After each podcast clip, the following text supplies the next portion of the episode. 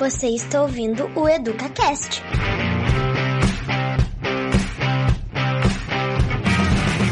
Bom dia, colegas da Rede Municipal de Passo Fundo, nessa, nessa manhã fria, né?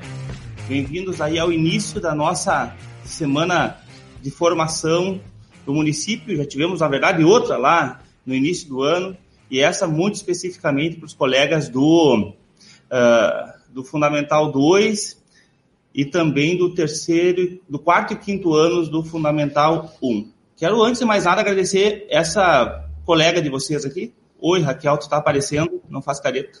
Pode deixar. Que ajudou, que organizou né, toda essa semana. Obrigado e agradecendo a Raquel, que é colega nossa aqui, colega nossa da rede, né? Agradeço a todos os colegas aqui da, da Secretaria Municipal de Educação, que tem por objetivo garantir suporte de infraestrutura e pedagógico para que nós possamos enfrentar os desafios que o mundo nos coloca. Obrigado, viu, Hack? Obrigado mesmo. Imagina, estamos juntos. Tem uma tem um cara que eu gosto muito que é o Dado Schneider, vocês devem conhecê-lo, tem uma palestra dele chamada assim, ó, Bem na Minha Vez. E ele fala assim que, puxa, quando eu era criança, o primeiro bife, o bife mais bonito, mais vistoso, mais eh, apetitoso, era do meu pai. Agora que eu sou pai, é do meu filho. Quando eu era criança, eu assistia as coisas que eu queria na televisão. Agora que eu sou pai, eu assisto as coisas que os meus filhos querem na televisão. E, ele, e o nome da palestra, e dá outros exemplos, né? Puxa, bem na minha vez. E eu tenho que dizer pra gente, né, pessoal, eu tenho conversado muito, né? Bem na nossa vez, enquanto professores, coordenadores pedagógicos, diretores, gestores, nós temos um enorme desafio que, é, que, que talvez a última geração de professores passou, foi lá em 1800 e alguma coisa. Os professores de história podem me ajudar a colocar aí para precisar bem quando foi a gripe espanhola. Né? E isso são questões que fogem ao nosso controle. Então, bem na nossa vez, nós temos aí eh, esse grande desafio, nós e todos os educadores do mundo, para vencer. E eu não tenho dúvida nenhuma que a gente vai vencer. Sabe por que eu não tenho dúvida?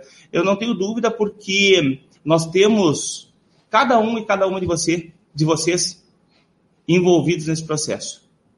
Nós temos aí, eu quero agradecer muito a parceria do, de cada uh, profissional da educação, uh, a coragem de enfrentar cada um desses perrengues que se colocam e a competência como fizeram. Né? 2020 foi um ano muito diferente de ensino remoto. 1918, obrigado, professora Franciele Cassol. Então, 1918, quase mil, dos anos 1800 lá. Uh, por mais que a gente se cuide, eu acho que não tem ninguém aqui de 1918, ou seja, não existe ninguém na, na Terra vivo ainda que possa dizer ó, como foi naquela época fazer educação. Foi complexo assim como foi agora. 2020 foi muito complexo por causa do ensino remoto. 2021 continuará sendo complexo em função do ensino híbrido, que nós temos aí por força de legislação, mas também considerando a necessidade de ter as nossas crianças de novo na escola, eh, a responsabilidade por conduzir de novo. Então, parabéns pela competência que vocês demonstraram, pela coragem e, sem dúvida alguma, competência essa que vai também eh, permear todas as nossas ações nesse retorno que a gente está tendo agora no mês de agosto. Né? Nós aqui da Secretaria Municipal de Educação, da SME, formada por colegas da rede que optaram por estar aqui para poder dar suporte de infraestrutura e pedagógico, estamos muito focados nesse, nessa, nossa, nessa nossa missão. Né? Bom, de infraestrutura, colegas, é importante colocar, a gente está sendo colocado agora né, à frente desse, desse novo desafio, que é voltar para a escola depois de 60, 63, 64 semanas, né? Uma escola que é absolutamente diferente. Mas eu quero dizer para vocês que a gente tem um, um, conjunto de colegas da educação infantil que já voltaram em maio, uma volta escalonada, uma volta uh, planejada para que nós pudéssemos conhecer no, essa nova dinâmica da escola. É uma escola que é diferente, não somente na infra, mas nos processos. Né? Então, uh, e nós estivemos juntos com vocês, né? Então a ideia é que a gente continue fazendo a mesma coisa, né? Que nós tenhamos a presença física dos colegas da SME para ajudar nessa retomada, junto com os colegas que já estão na escola e que já, e que já uh, tem mais naturalidade dentro do possível para tratar dessa, desse novo contexto. Claro, a gente sabe que voltou também primeiro e segundo anos, então a escola de vocês também está preparada. E nós voltamos com basicamente todas as escolas e conseguimos, com o apoio, com, com, com, a coragem, com a competência de cada um e cada uma, trabalhar de maio até agora de forma uh, adequada dentro do contexto que a gente vive. Uma, do, do, ponto de vista pedagógico, colegas, eu quero destacar três coisas. Uma é a formação. Tem as trilhas formativas, a gente tem colocado sempre para todo mundo. As trilhas formativas não são obrigatórias, elas estão organizadas, tirando essa, né? Uh, elas estão organizadas de forma que você possa pensar desse conjunto de formações aquilo que mais te interessa, aquilo que vai te ajudar a enfrentar esse contexto é aquilo que vai te ajudar a criar estratégias para que a gente possa fazer essa retomada. Então, as trilhas não são obrigatórias, mas são 35 trilhas, talvez um pouco mais já, que estão disponíveis lá no Google Classroom para você fazer quando você quiser e no seu tempo. Tá? Uh, uma outra questão bem importante, pessoal, que a gente tem buscado é aproximar a comunicação com os professores da rede. Então, para que vocês saibam, toda semana a gente faz uh, uh, reuniões com os coordenadores pedagógicos ou, ou os diretores, com os diretores toda semana, com os coordenadores pedagógicos de 15 em 15. Nós temos feito visita às escolas que, que, que nos convidam e também é, uma visita periódica às escolas. A gente tem o grupo do WhatsApp, né? então se você quiser receber direto no seu WhatsApp as questões, as oportunidades relacionadas à nossa rede, as coisas legais que têm acontecido, e muita coisa legal tem acontecido, basta acrescentar o WhatsApp da SME no seu contato, no seu, no seu, na sua agenda, e você vai receber. Né? A gente tem também né, trabalhado com a newsletter, né, com uma newsletter, então já são três, onde você recebe tudo aquilo que é conversado na reunião de diretores, e orientativos. Sexta-feira passada, nós enviamos para o e-mail institucional de cada um e cada uma de vocês o orientativo criado pela SME, a partir da discussão, da visualização do que está acontecendo, para as escolas, onde a gente explica qual é a dinâmica sugerida, para que nós não tenhamos uma sobrecarga de trabalho, para que nós tenhamos garantidos os nossos direitos, para que a gente possa, com uma, dentro do possível, com a maior tranquilidade possível, retornar às nossas atividades. É legal você dar uma olhadinha e qualquer dúvida, pessoal, a melhor forma de resolver é diretamente com a SBE. É mais fácil, e é mais e juntos a gente vai conseguir fazer não somente essa travessia aí para o ensino híbrido de forma mais facilitada, mas também vai ser muito mais bonito, assim como foi a música do início. Talvez cada um daqueles artistas de rua, separados no mundo inteiro, sozinhos, não conseguissem dar o brilho que deram quando trabalharam juntos cada um com a sua característica, cada um com as suas habilidades, cada um com a sua forma de interpretar o mundo e de estar o mundo. Eu tenho certeza absoluta que é, absoluta que é dessa forma que a gente vai, mais uma vez, vencer esse desafio e qualificar ainda mais o serviço que essas crianças, que a gente presta para a comunidade de Passo Fundo. Uma boa semana de formação para vocês, que foi preparada com muito carinho, focada no retorno e nesse novo momento que a educação do Brasil e do mundo está passando. Bom trabalho a cada um e cada uma de vocês.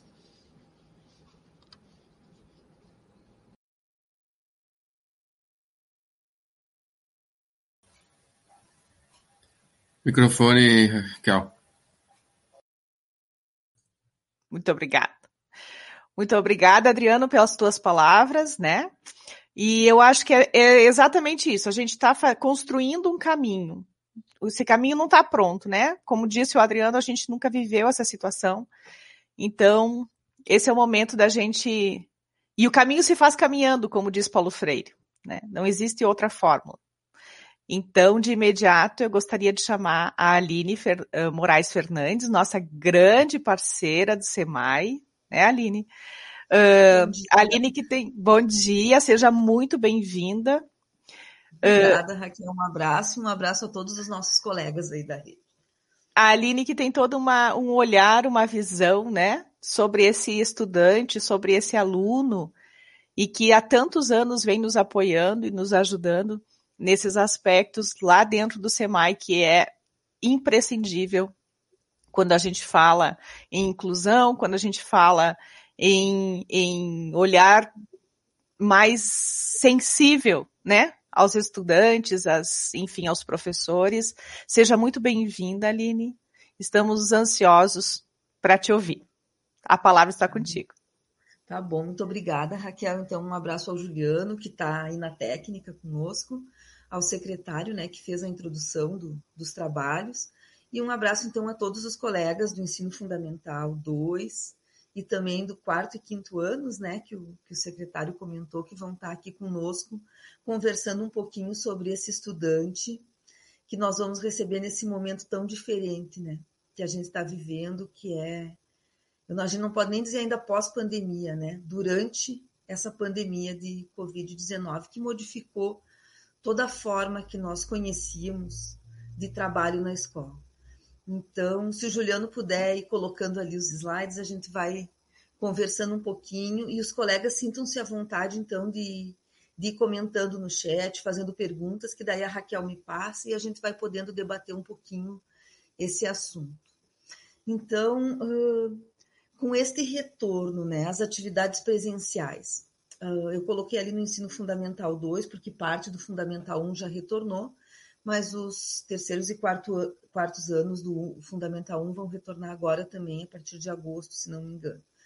Então, como é que é o, o retorno às atividades presenciais durante a pandemia de Covid-19? Quem são esses estudantes? Que estudantes nós vamos receber? Né? Uh, o estudante que que vai retornar para a escola, em que situação pessoal ele se encontra neste momento. Pode passar. A próxima. Uh, então, eu acho que uma das coisas mais importantes para a gente pontuar primeiro é a questão da adolescência, né? A gente sabe que o Fundamental 2 é marcado uh, por uma faixa etária, por uma, uma etapa do ciclo evolutivo uh, de qualquer ser humano, né? E essa etapa é chamada de adolescência. De uma forma muito resumida, muito breve. O que seria a adolescência, então? A adolescência é uma fase transitória entre a infância e a vida adulta, né? Nós sabemos pelo Estatuto da Criança e do Adolescente, ela é a partir dos 12 até os 18. Mas nós sabemos que a adolescência pode uh, se alongar, né? Então, hoje em dia, a gente comenta que que até em torno dos 21 anos a gente ainda pode considerar alguém na etapa da adolescência. Tá? E essa fase transitória, ela é marcada por muitas e muitas mudanças. E essas mudanças são a nível físico, com todas, todas as questões do crescimento biológico, né? todas as mudanças corporais, uh, e todo esse boom de, de hormônios uh, que adentram no, no dia a dia das, das crianças que estão se tornando adolescentes e de todas as pessoas que convivem com elas, né? Porque todo esse processo de crescimento biológico ele traz consequências uh, e ele afeta também quem está em volta, né? Quem está ao redor no ambiente que está convivendo com, essas, com esses pré-adolescentes e adolescentes. Além das mudanças físicas, a adolescência também é marcada por mudanças psicológicas onde a gente está também num outro processo de evolução, onde as coisas estão se ampliando, mudanças cognitivas. Para nós da área da educação, nós sabemos que é exatamente nessa etapa que o pensamento abstrato começa a se formar, né? Então, a gente vê que, que os nossos alunos eles estão começando a formar todo esse pensamento abstrato, a fazer perguntas, a, a, a ampliação das possibilidades cognitivas deles são enormes e também mudanças socioculturais. Né?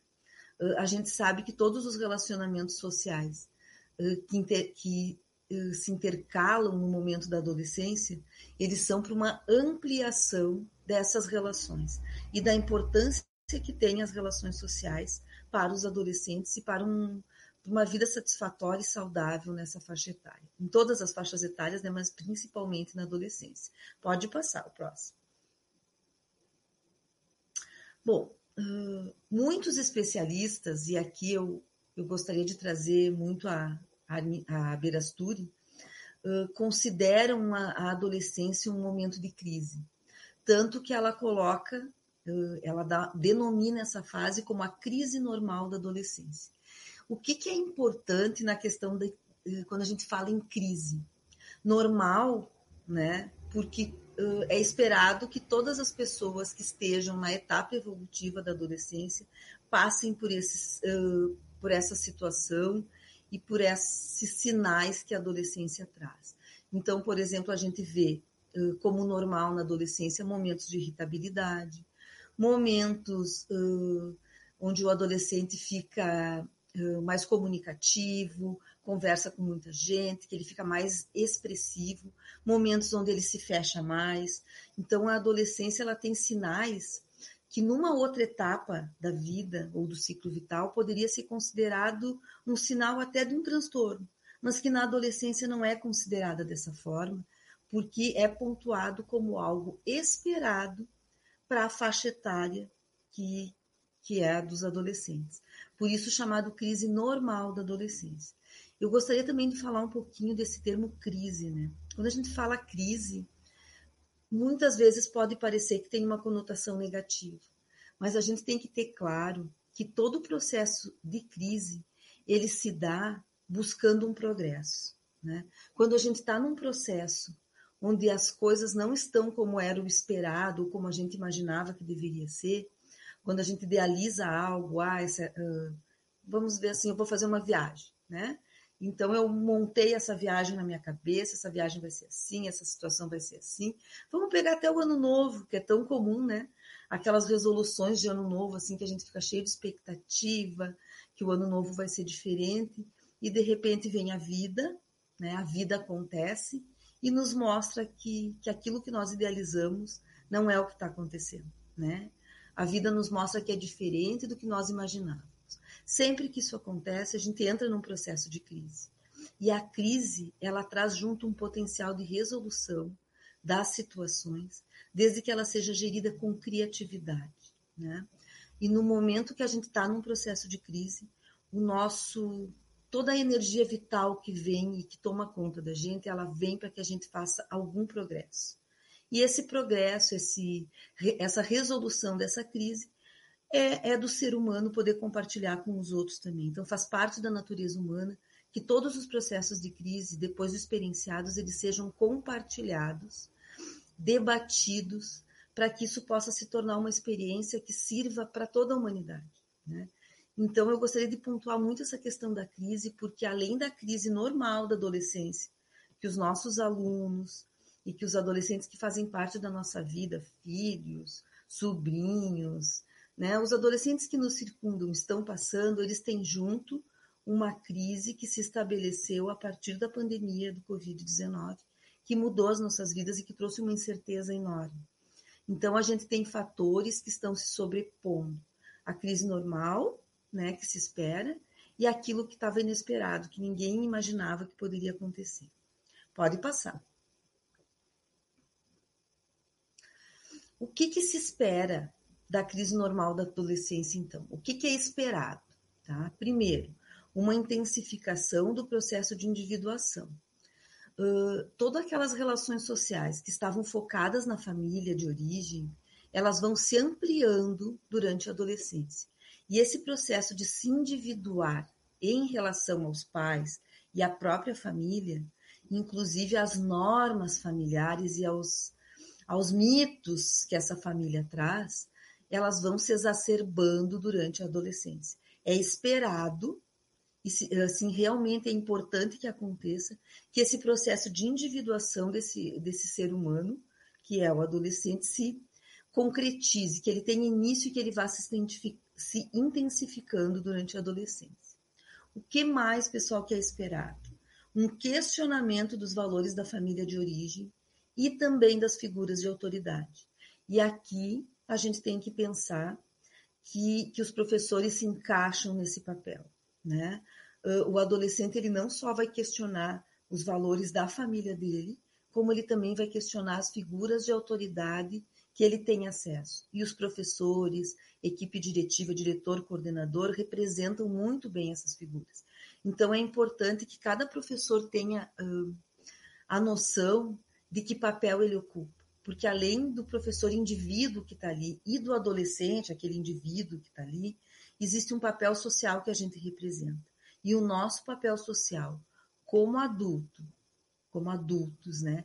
E como professores, é um papel de autoridade, que vai ser questionado pelo adolescente. Uh, na pandemia, bem mais, né? A gente sabe que, que tem adolescentes que, que parecem, isso com qualquer pessoa, né? Que parece que estão mais distraídos, que não estão se dando conta muito dos perigos que estão aí, que também é uma característica normal da adolescência, né? Não se dá conta, ter aquele pensamento mais momentâneo e não se dá conta do que pode acontecer a partir de determinadas condutas, mas tem adolescentes que são, são extremamente preocupados com a questão da pandemia. E aqui eu vou dar um exemplo de um aluno numa escola privada que a professora tirou a máscara enquanto estava dando a aula.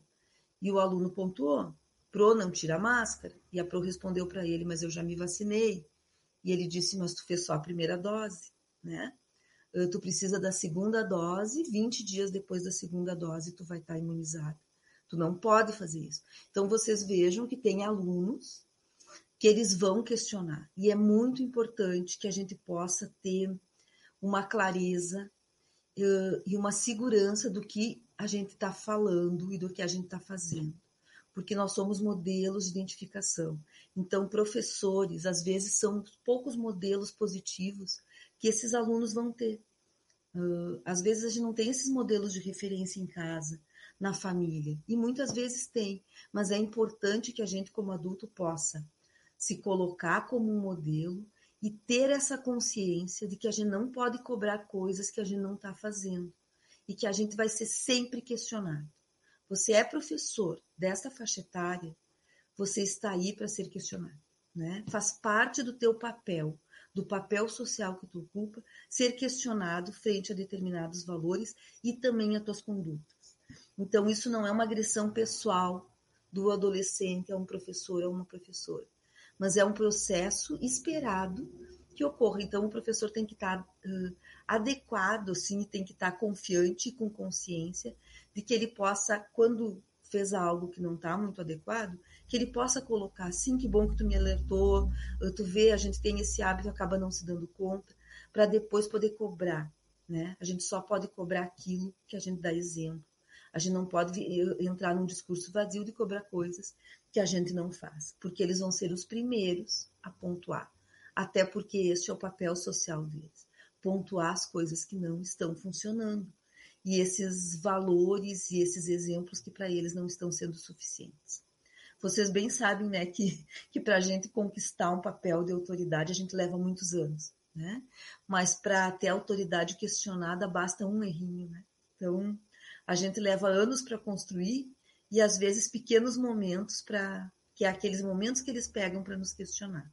Então importante para quem trabalha com essa faixa etária poder ter essa consciência que mais que a gente espera da crise normal da adolescência?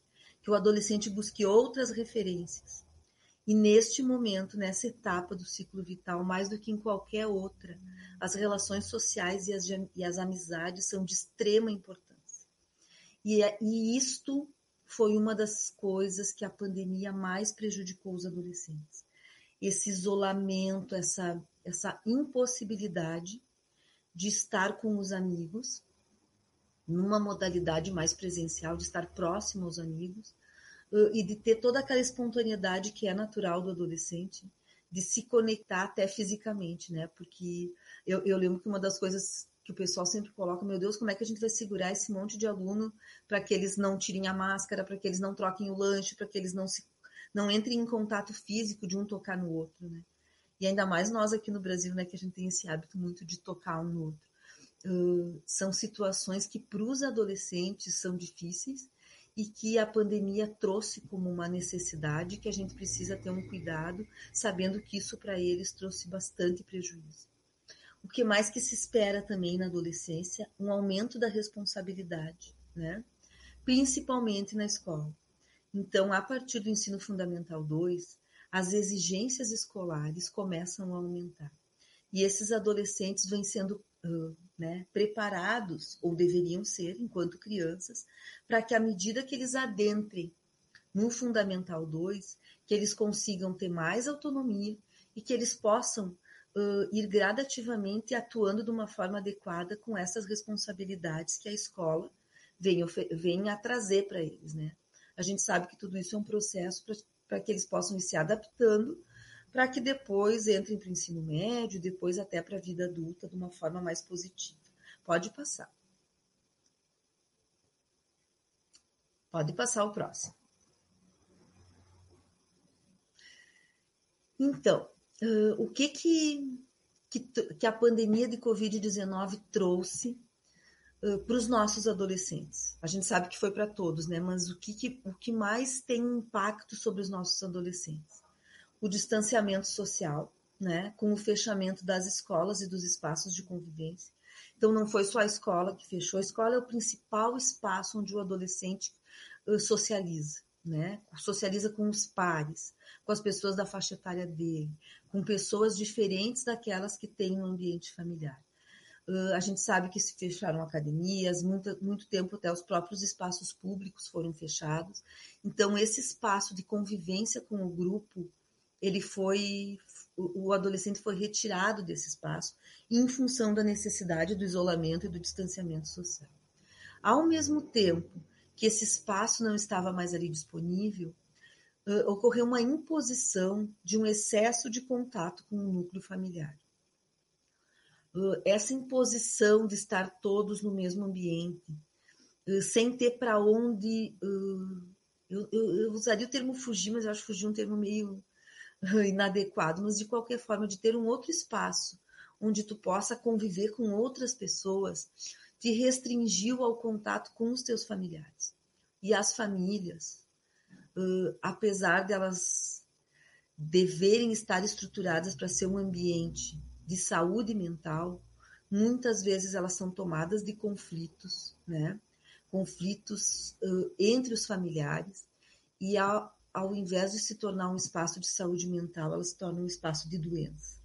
Então, vocês pensem o quanto, bom, todos nós passamos por isso, né?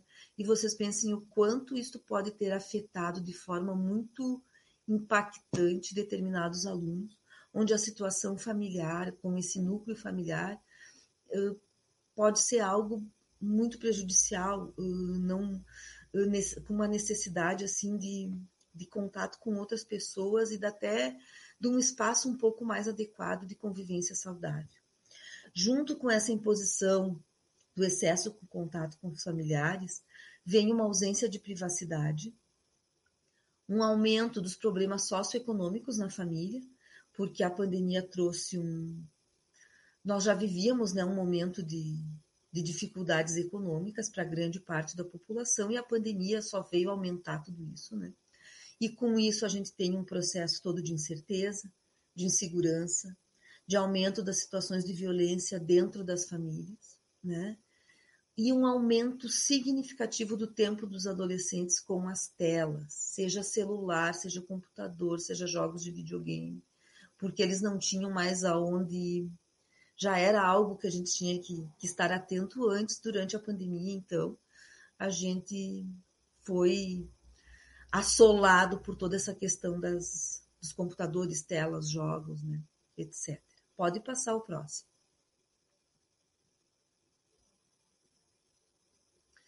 Uh, o que as pesquisas, então, que foram feitas durante a pandemia e no, e, e no decorrer, né, e, atualmente, nos apontam sobre as consequências da pandemia de Covid-19 na saúde mental dos adolescentes.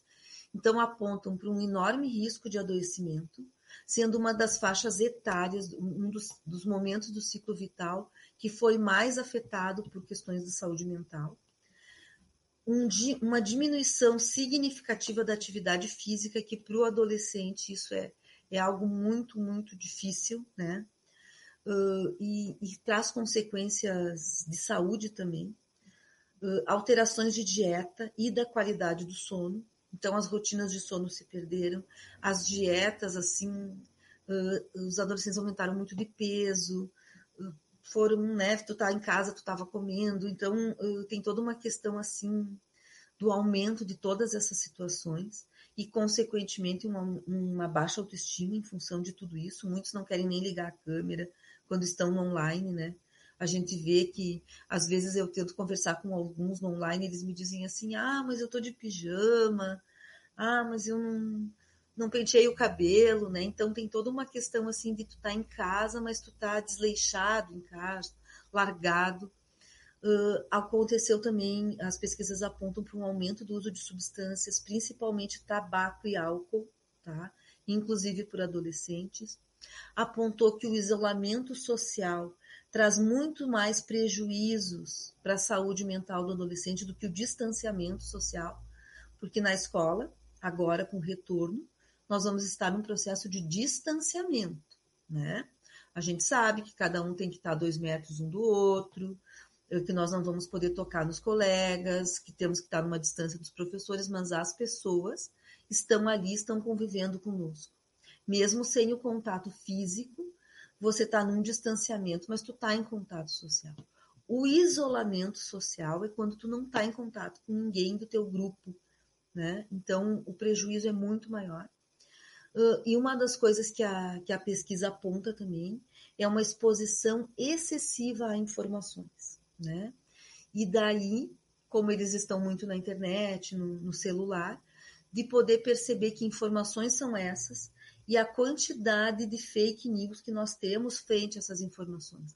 Então, vem, vem muitas informações que não são reais, e isso tudo tra traz uma confusão dentro do adolescente. Uh, que notícia é confiável, que notícia não é? quanto à pandemia, o que, é correto, o que, que não é, né? Que informações que estão sendo passadas e que eu tenho que absorver e quais elas não são reais. Então, tudo isso uh, são ingredientes para um aumento do risco, tá? Uh, para a saúde mental, para o adoecimento dos adolescentes durante o processo da pandemia ou que a pandemia nos trouxe. Pode passar o próximo. Então, na escola, né? Uh, agora vamos para a nossa nossa alçada aqui. como que a gente, eu da minha parte da psicologia e dentro do próprio SEMAI, né? Como que eu sempre percebi a escola? A escola para mim sempre foi um espaço de proteção e de prevenção para a saúde mental do adolescente. Obviamente, nós podemos cair para o lado oposto e ela também pode ser um espaço de doença, né? Um espaço onde o adolescente seja jogado uh, para situações de de risco para problemas de saúde mental, né? Problemas emocionais, baixa autoestima, transtornos, entre outros. Mas o, o, uma boa escola, uma escola que funcione de maneira protetiva, ela previne o risco de problemas de saúde mental para o adolescente. Pode passar. Quando eu estava pensando como que eu iria. Eu fiquei pensando numa imagem que eu pudesse trazer para vocês do, do, que representaria a escola, né, nesse momento. E sempre que eu penso em adolescência, tem um, uma, um, um livro, uma sequência de livros que sempre, para mim, tem tudo a ver com todo o processo da adolescência, que é toda a saga do Harry Potter, né? Então, para mim, a saga do Harry Potter, ela é um processo terapêutico de todo o ciclo vital da adolescência. Começando na puberdade, quando ele tem 11 anos e ingressa para a escola, que é uma escola diferente, né? Uh, que poderíamos relacionar com o nosso Fundamental 2 aqui, né? O nosso quinto ano em diante, até o final da adolescência dele, onde ele fecha o ciclo dele na escola e vai buscar o caminho profissional dele. Então, todas as questões que estão pontuadas nessa saga do Harry Potter, e quem puder ler os livros, eu acho que, que qualquer professor de adolescente deveria fazer isso, estão ali todos os conflitos que um adolescente passa, né? E no caso do Harry Potter, não menos importante, os pais dele não estão presentes, eles morreram, né? Até porque o processo de adolescência simboliza isso. Você se relacionando com, os, com o teu grupo, buscando outras referências e buscando essa individuação. Então não é à toa que os pais do Harry Potter não estão ali para dar suporte para ele. E daí eu fiquei pensando que sempre que eu trabalho com adolescência, me vem essa, essa saga toda na cabeça como uma metáfora desse processo. E eu lembrei de que ali tem uma escola inserida, né? E daí eu fiquei pensando, tentando relacionar essas imagens, que tipo de obstáculos os professores enfrentaram em 2020 para poder buscar esses alunos que estavam perdidos, né?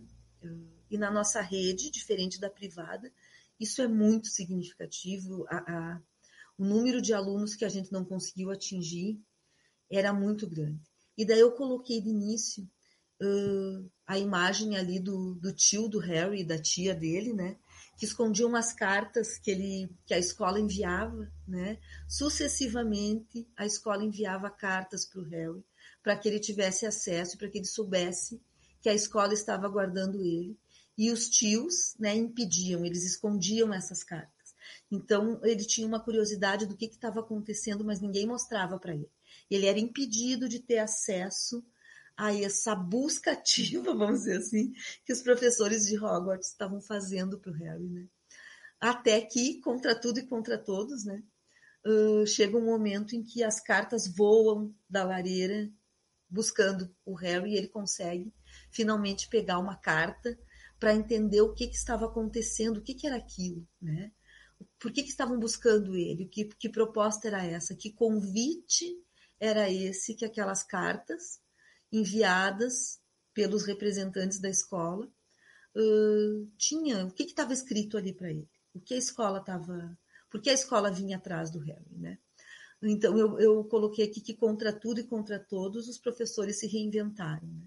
Aprenderam a dar aula online, uh, buscar material impresso, tentar enviar para os alunos. Eu lembro de uma das escolas nossas, numa conversa que eu tive numa reunião dos pros, que até alguém de moto estavam contratando um, um, entregador de moto para que ele pudesse acionar alunos que não estavam recebendo material.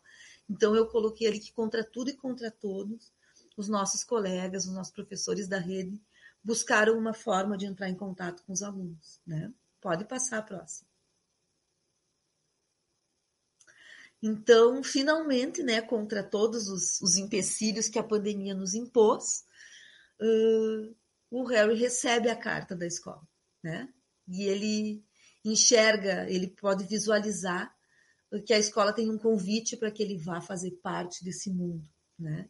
Que é o que a gente está vivendo, né, pessoal? A gente tem que convidar de novo os nossos alunos. Uh, e não é à toa também que esse que este menino representado nesse, nessa saga toda, ele é um menino que foi abandonado, ele é um menino que sofre maus tratos, ele é um menino que, que não tem um ambiente de cuidado e de estímulo que, que se espera né, que uma criança tenha direito de receber. Ele nunca teve isso.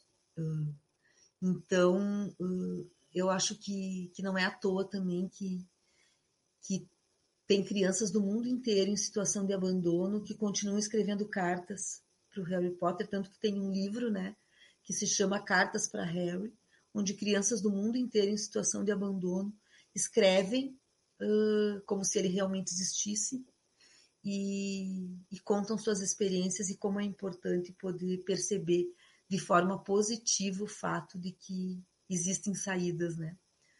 E contra todos esses empecilhos, o trem está chegando, né, para que eles retornem para a escola. Então, estamos todos indo por esse trem para receber nossos alunos de novo, eles estão retornando agora nesse mês de agosto. Pode passar. E daí eu coloquei aqui também essa imagem, né, para a gente conversar um pouco. Uh, contra tudo e contra todos buscamos contato com esses alunos, enviamos inúmeras, inúmeras correspondências, uh, eu estou lendo um recado aqui, tá? Depois, só que o, que o Juliano está colocando aqui, que no final a gente precisa avisar vocês do registro, tá? Do registro da presença, mas depois a gente conversa sobre isso. Então, retornando, pessoal, uh, que escola é esta que, que vai receber esses alunos pós-pandemia? Pós não, né? Durante a pandemia. Vai ser uma escola que está organizada, iluminada, ou vai ser uma escola devastada, porque ali é a segunda imagem é a escola depois da guerra, né? Por muitos momentos eu penso que, que a pandemia acaba trazendo quase uma situação de pós-guerra para nós, né? As perdas são muito grandes. E não só as perdas cognitivas dos nossos alunos que não tiveram acesso à escola e ao convívio com os colegas e professores, porque a gente não está falando aqui só de conteúdo, né? A aprendizagem ela não se dá pelo conteúdo em si, ela se dá nas relações, na relação com o professor, na relação com os colegas. Nós, não é só com isso que nós vamos lidar. Nós vamos lidar com pessoas enlutadas, né? Só em Passo Fundo nós tivemos mais de 600 mortes. Se a gente for pensar que dentro dessas mortes tem existiam quatro ou cinco familiares e a gente está pensando por baixo, nós vamos ter mais de duas mil, quatro, né? Mais muitas pessoas em processo de luto. E a gente vai ter que lidar com isso também, com a perda de pessoas que eram importantes e que tanto nós como os nossos alunos também amávamos, né? Porque tem perdas em todas as famílias. Então, que escola vai ser essa? Uma escola que pode ser um, um pode trazer acolhimento e luz, ou vai ser uma escola devastada pela sombra de um pós-guerra, né? Isso a gente tem que, que pensar também. Pode passar o próximo. Então, aqui eu selecionei uma outra imagem do, da história do Harry, porque existe um momento nessa saga onde a escola fica cercada por dementadores, né? O, o, simbolismo tem o dementador nessa história toda. O dementador ele é um simbolismo da própria depressão. Quando a autora uh, da saga do Harry Potter foi questionada sobre os dementadores, ela dizia que, que ela se inspirou nos momentos mais profundos de depressão que ela teve. E o dementador, quando ele se aproxima de qualquer pessoa, ele suga a alma dela, ele suga a luz, né? Então eu fiz questão de pontuar isso, porque uma das situações que a gente está vivendo no momento da pandemia é a depressão, né? E tem uma frase do diretor da escola que ele diz que tudo vai ficar bem se cada um souber acender a própria luz, né? Se referindo a essa luz interna que cada um de nós carrega. E a segunda imagem que eu selecionei é essa do, do Harry fazendo o que eles chamam no, no filme de feitiço do patrono, que é onde ele consegue conjurar toda a luz que ele traz dentro de si com todos os momentos bons e as memórias positivas que ele carrega dentro dele, para poder uh, separar, para poder expulsar de, dessa, desse, desse espaço vital dele essa, esses seres que vão sugando toda a energia, toda a luz que representam os processos depressivos. Então, é importante que quando a gente retorne, a gente possa acender dentro das memórias positivas que cada criança, que cada adolescente tem com a escola e também dentro de nós mesmos, né, pessoal? Tudo isso que a gente carrega de luz, de boas memórias, de afetos, para que a gente possa criar um espaço para acolher essas situações mais sombrias, que a gente também possa trazer um pouco de, de luz e de alegria para as crianças e adolescentes que vão retornar ao nosso convívio. Pode passar. Então, além de qual escola, né? A gente sabe que a gente vai precisar de uma escola que seja acolhedora. E eu tenho certeza que é isso que toda escola busca, acolher seus alunos, né, seus estudantes. Mas e qual professor? Que professor a gente precisa nesse momento? Uh, e ali eu selecionei várias imagens de vários professores, né? Porque uh, temos ali os professores mais criativos, os mais sérios, os mais os mais cuidadores, né? Os mais rígidos, os que uh, são mais agressivos, não só rígidos, os mais uh, próximos e os mais cuidadores, os sábios. Então, ali tem, para cada professor que está colocado ali, existe um arquétipo representado, né?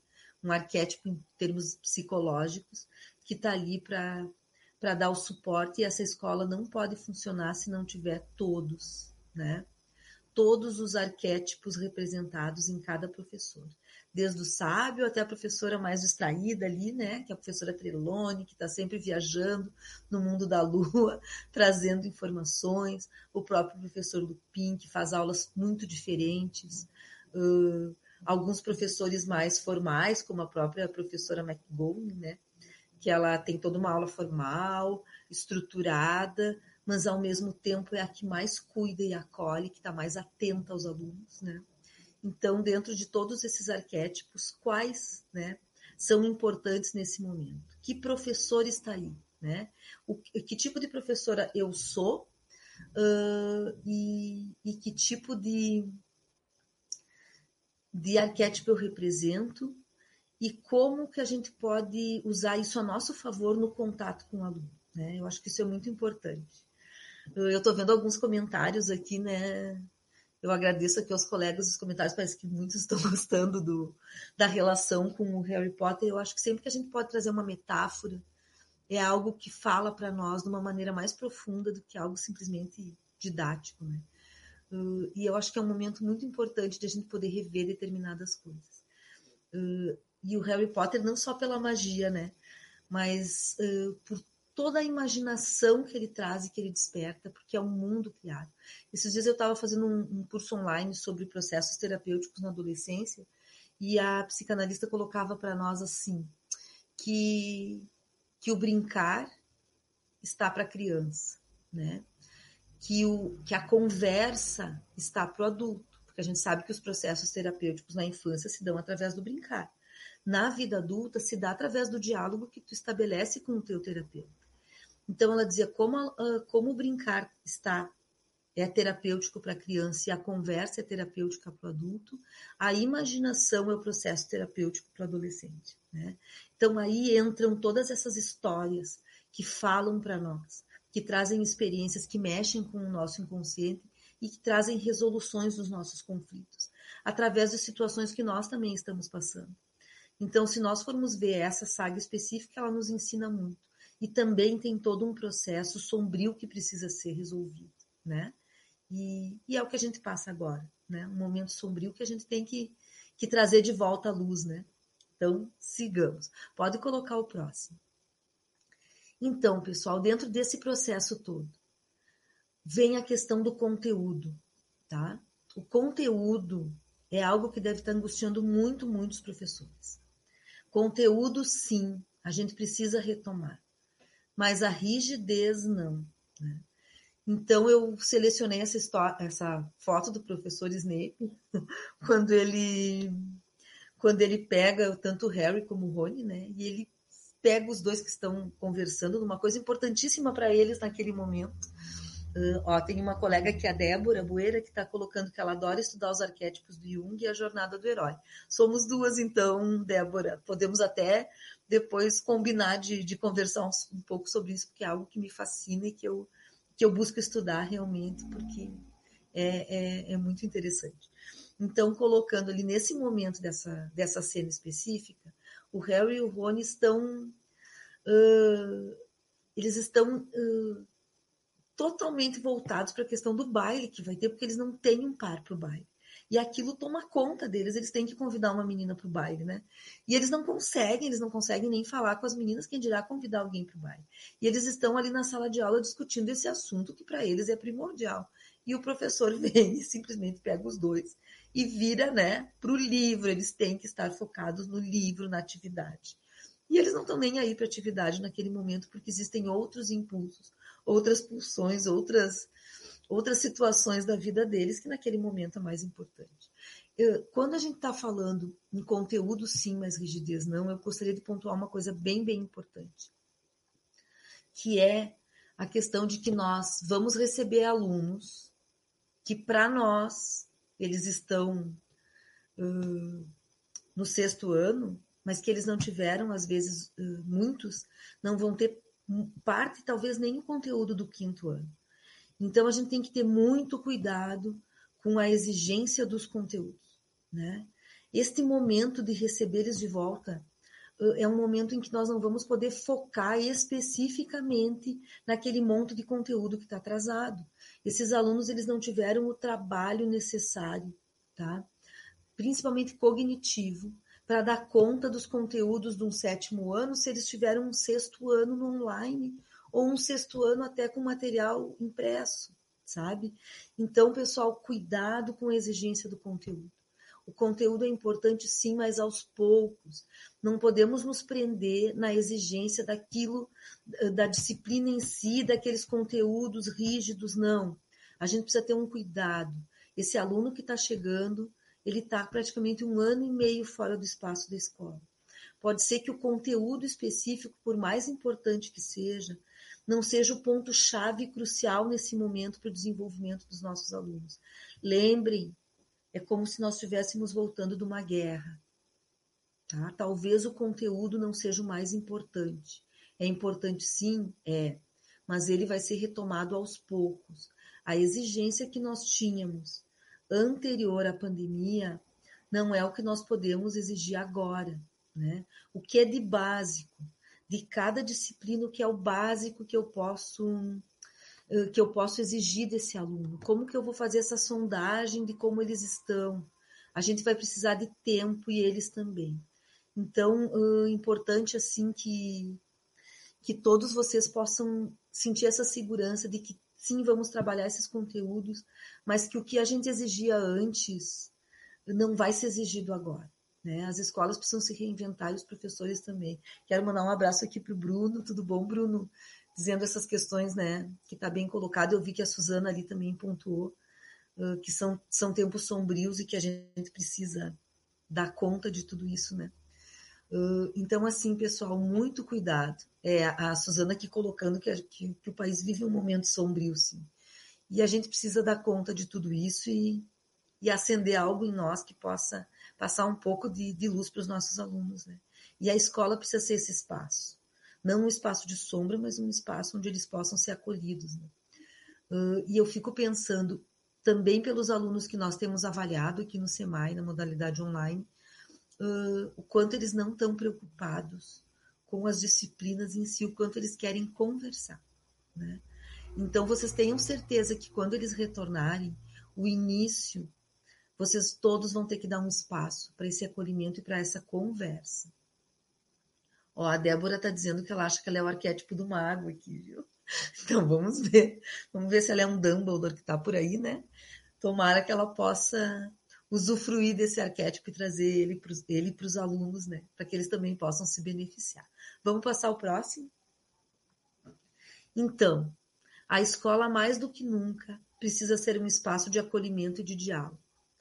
E diálogo também sobre, sobre a pandemia, sobre as suas consequências, sentimentos que, que trouxeram, tá? com informações adequadas e sem excessos ou negacionismos. Então, pessoal, frente a tudo isso que eu coloquei, né? A escola como esse espaço de acolhimento, eu ali coloquei a imagem do Harry com o Dumbledore, né?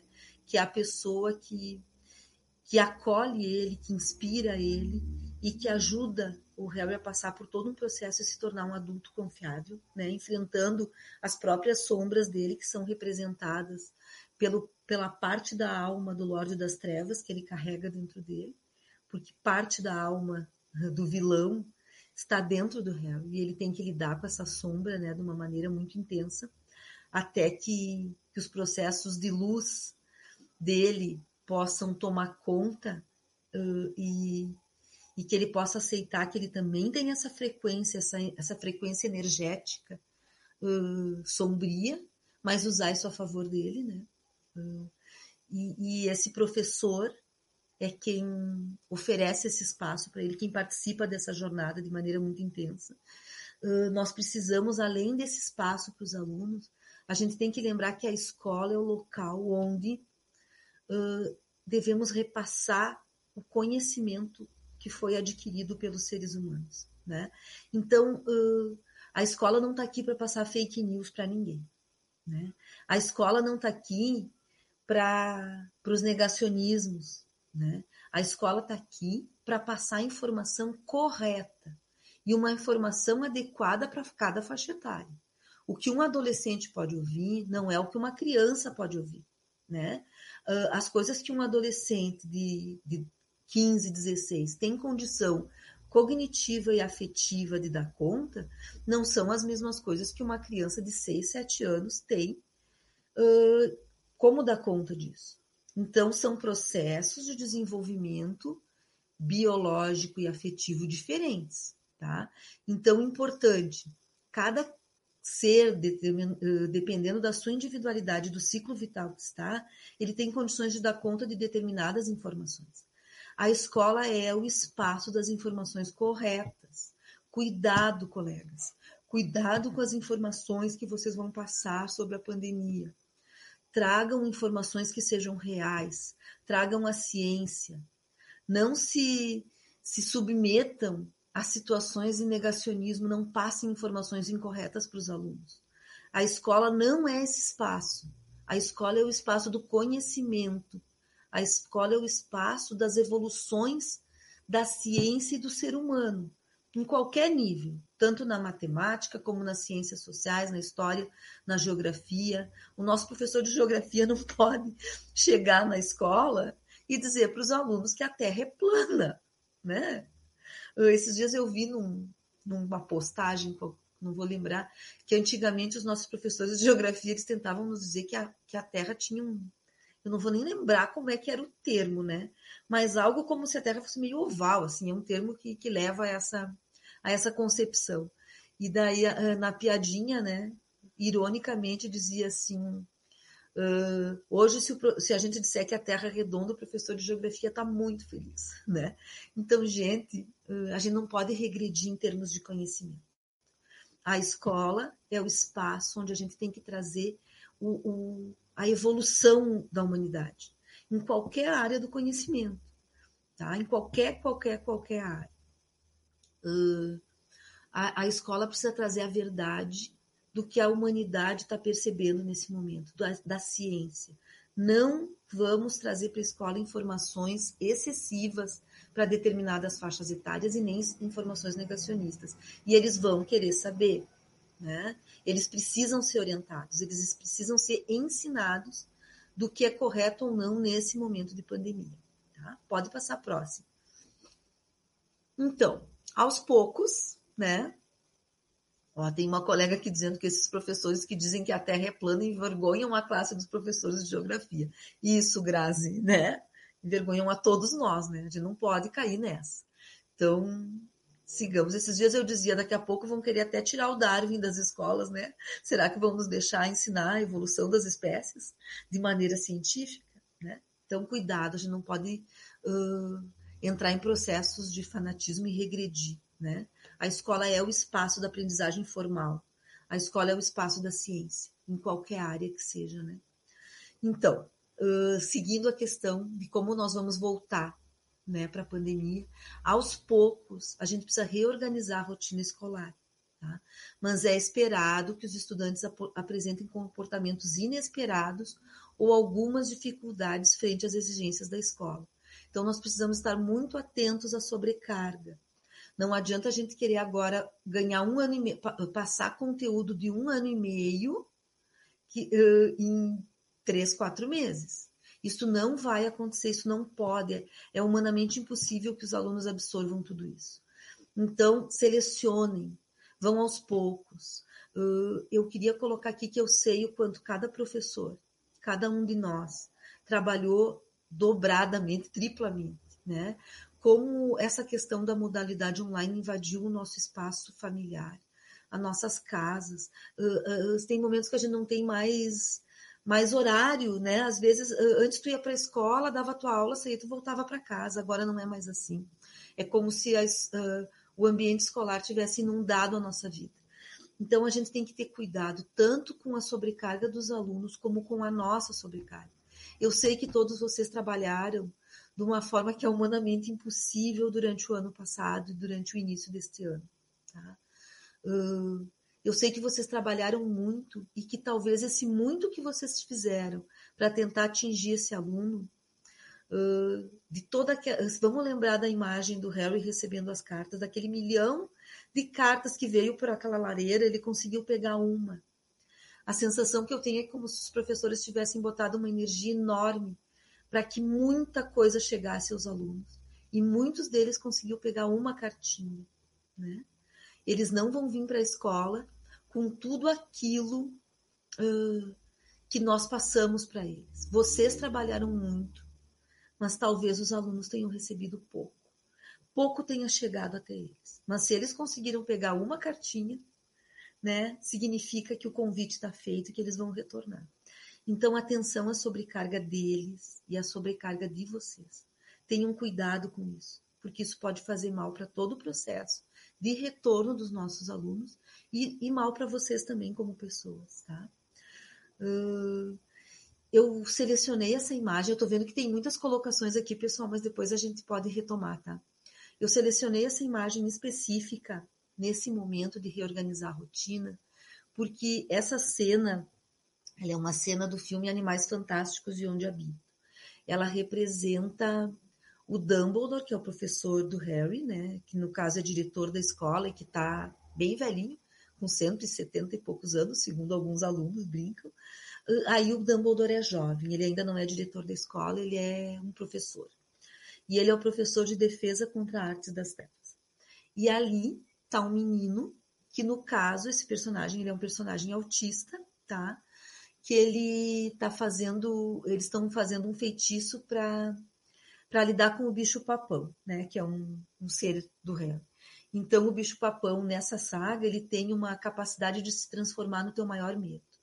Ele fica dentro de um armário. Quando você abre o armário, ele sai do armário transformado no teu pior pesadelo. E o aluno tem que conjurar um feitiço para que ele possa transformar o, o bicho-papão em algo que seja engraçado para ele dominar aquele medo. Uh, no caso dessa cena específica, esse menino é um menino autista, e quando ele abre, quando a porta do, do armário dele abre e sai o bicho-papão, sai uma escrivaninha, né? E daí o Dumbledore faz o comentário que para este aluno o principal medo era ficar preso numa tarefa burocrática. Né?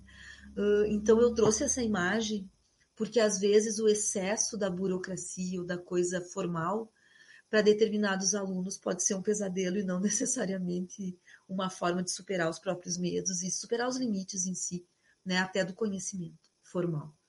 Então, eu quis pontuar assim essa cena porque eu acho que é bem importante vamos ficar atento à sobrecarga, né? Para que os alunos possam retornar. Não é não cobrar, pessoal, sim, mas cobrar aos poucos, tá? Vamos seguindo. Pode passar o próximo. Uh, eu coloquei duas situações aí do filme que eu acho que é bem, bem importante, né? Claro que depois que eu vi que, que a cena se mexia ali, pessoal do Hagrid com o Harry, uh, eu me dei conta, depois de selecionar a imagem, que hoje, em função da pandemia, nós não podemos nos abraçar, né? Mas eu quis representar aí a escola como um espaço de acolhimento.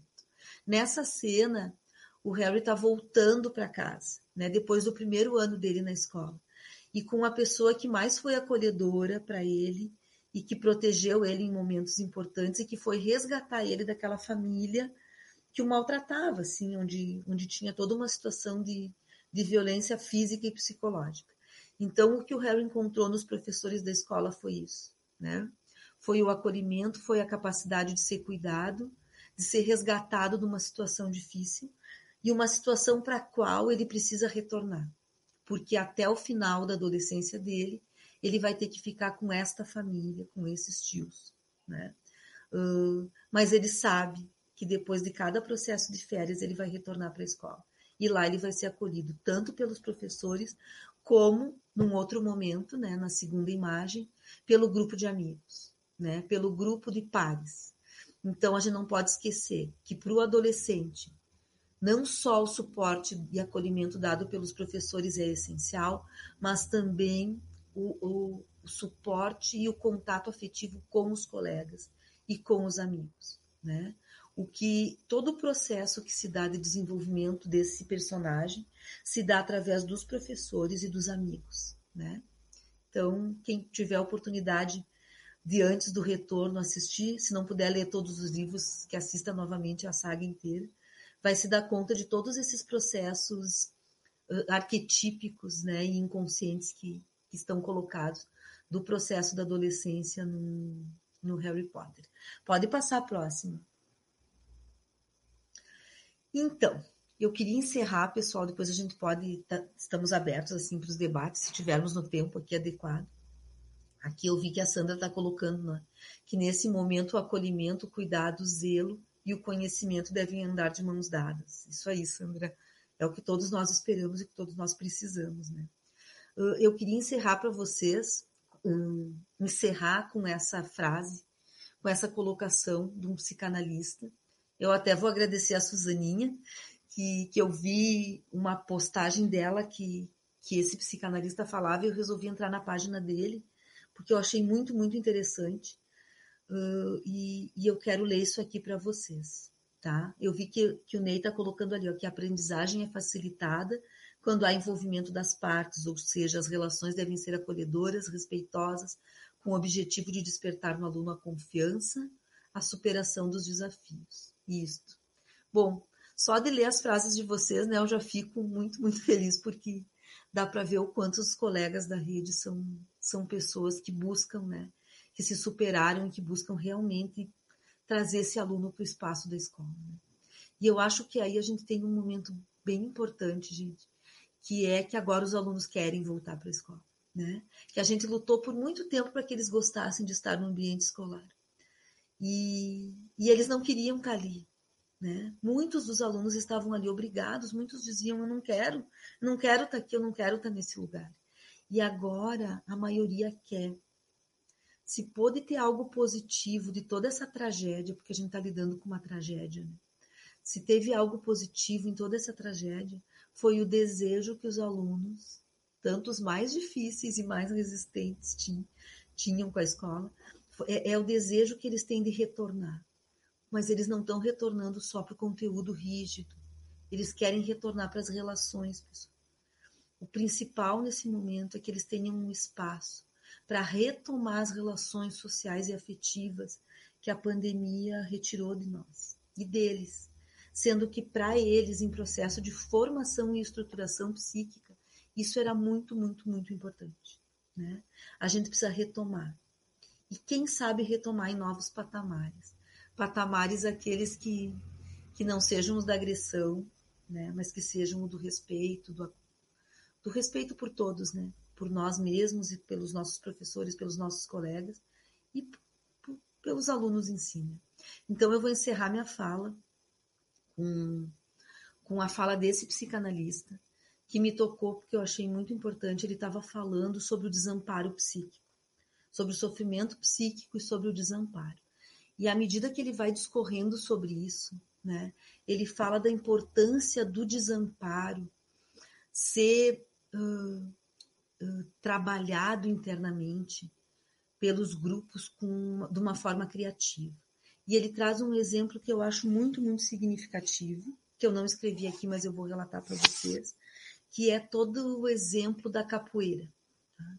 Então, ele coloca uh, que o sofrimento psíquico, a raiz de todo o sofrimento psíquico para ele é o desamparo, inclusive nos grupos sociais. Uh, e ele traz a capoeira como um exemplo, porque o exemplo uh, da capoeira ele é muito significativo porque a capoeira foi proibida no Brasil até 1937. Gente, olha o que, que é coisa incrível.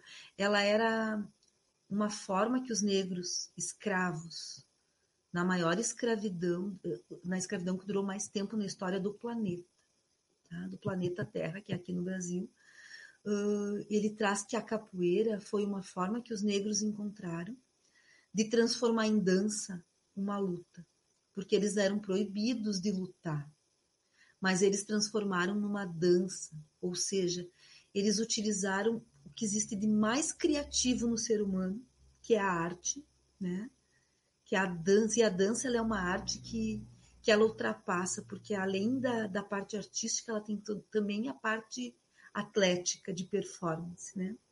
E já que a gente está a poucos dias da Olimpíada, né? de poder também trazer essa questão da performance do, de um atleta, de como é inspirador. Então vocês vejam que, que a capoeira ela traz as duas coisas. Ela traz a arte e ela traz a performance, porque ela é um esporte. Né? E ele coloca que, que foi a maneira mais criativa que um grupo social pôde encontrar de lutar contra o sofrimento e contra o desamparo que, que existia por parte do Estado brasileiro em relação a esse grupo social. Então, ele coloca que hoje a capoeira é reconhecida em mais de 150 países reconhecida e praticada. Ela seria tipo um exemplo a ser seguido. E ele coloca, então, uma frase que é essa que eu vou finalizar para vocês, depois de contar essa história.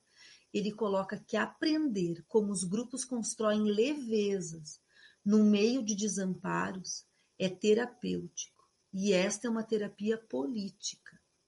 A arte de viver em tempos sombrios é um desafio cotidiano, pois o país está de luto por mais de 530 mil mortos, com milhões de enlutados. No meio do sofrimento causado pela pandemia e pela forma como foi conduzida por algumas autoridades, é um dever abrir espaços de espanto e entusiasmo.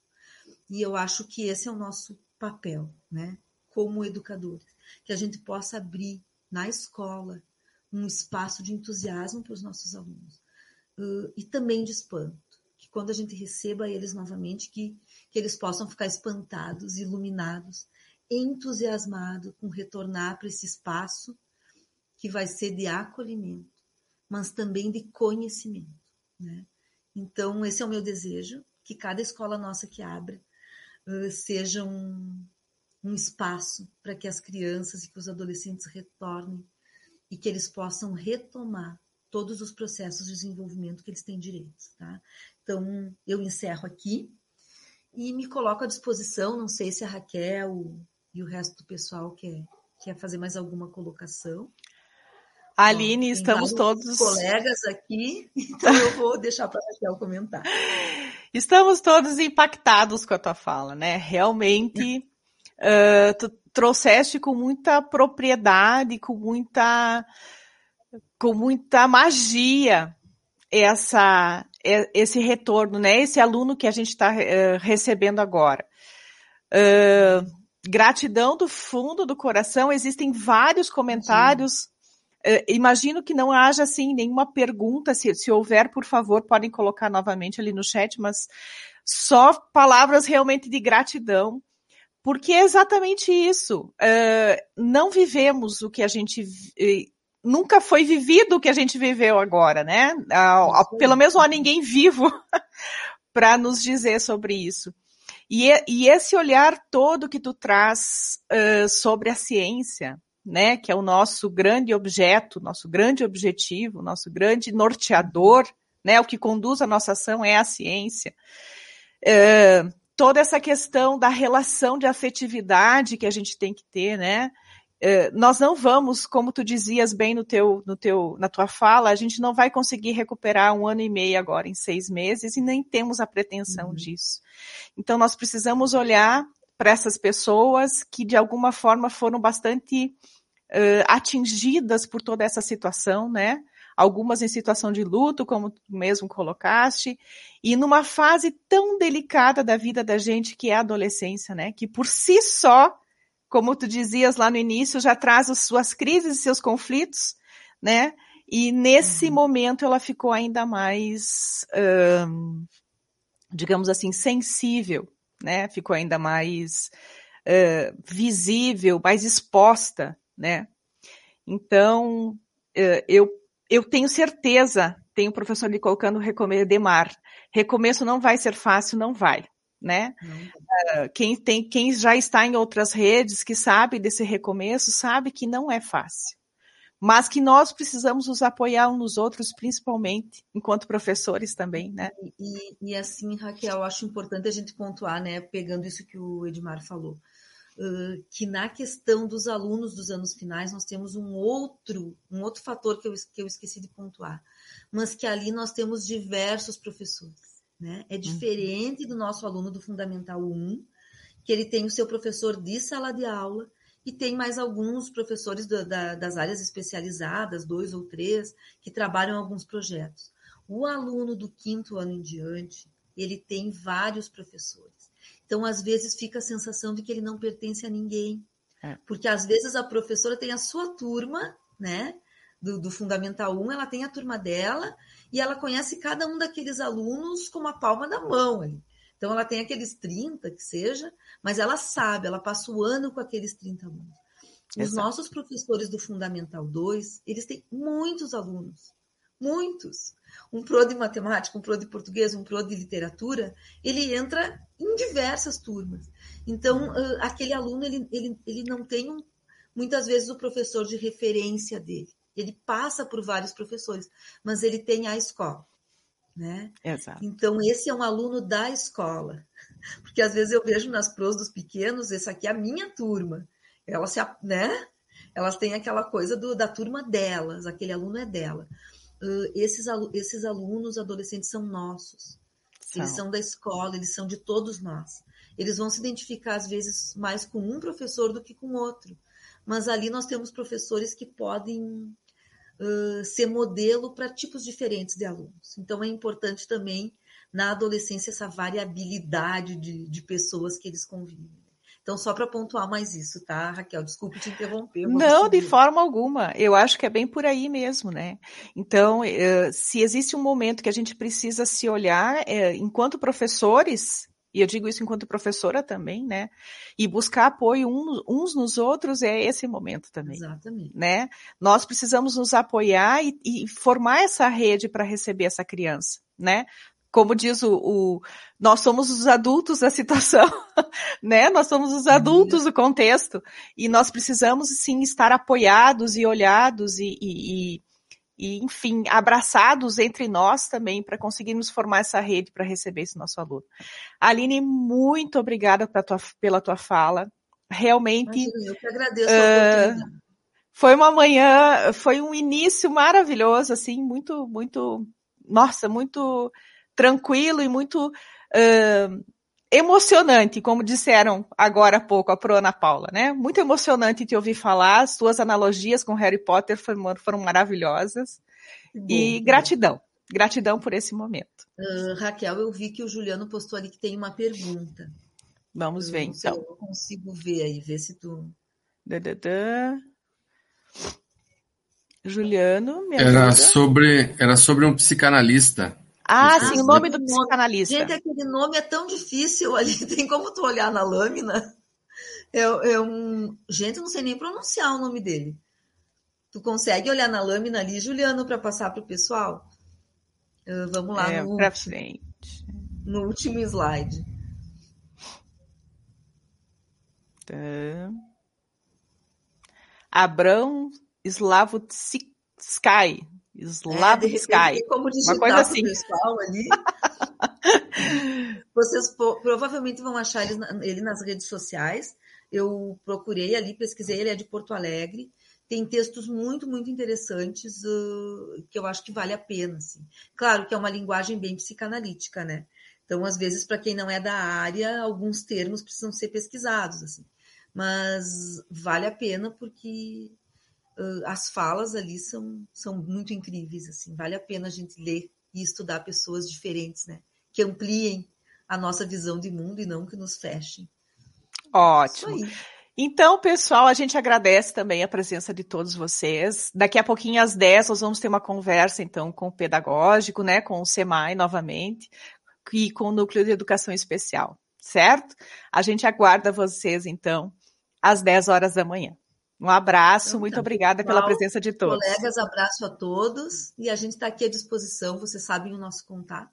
Qualquer coisa é só dar um toque, tá? Um abração e bom retorno a todos. Você ouviu o EducaCast. Até mais!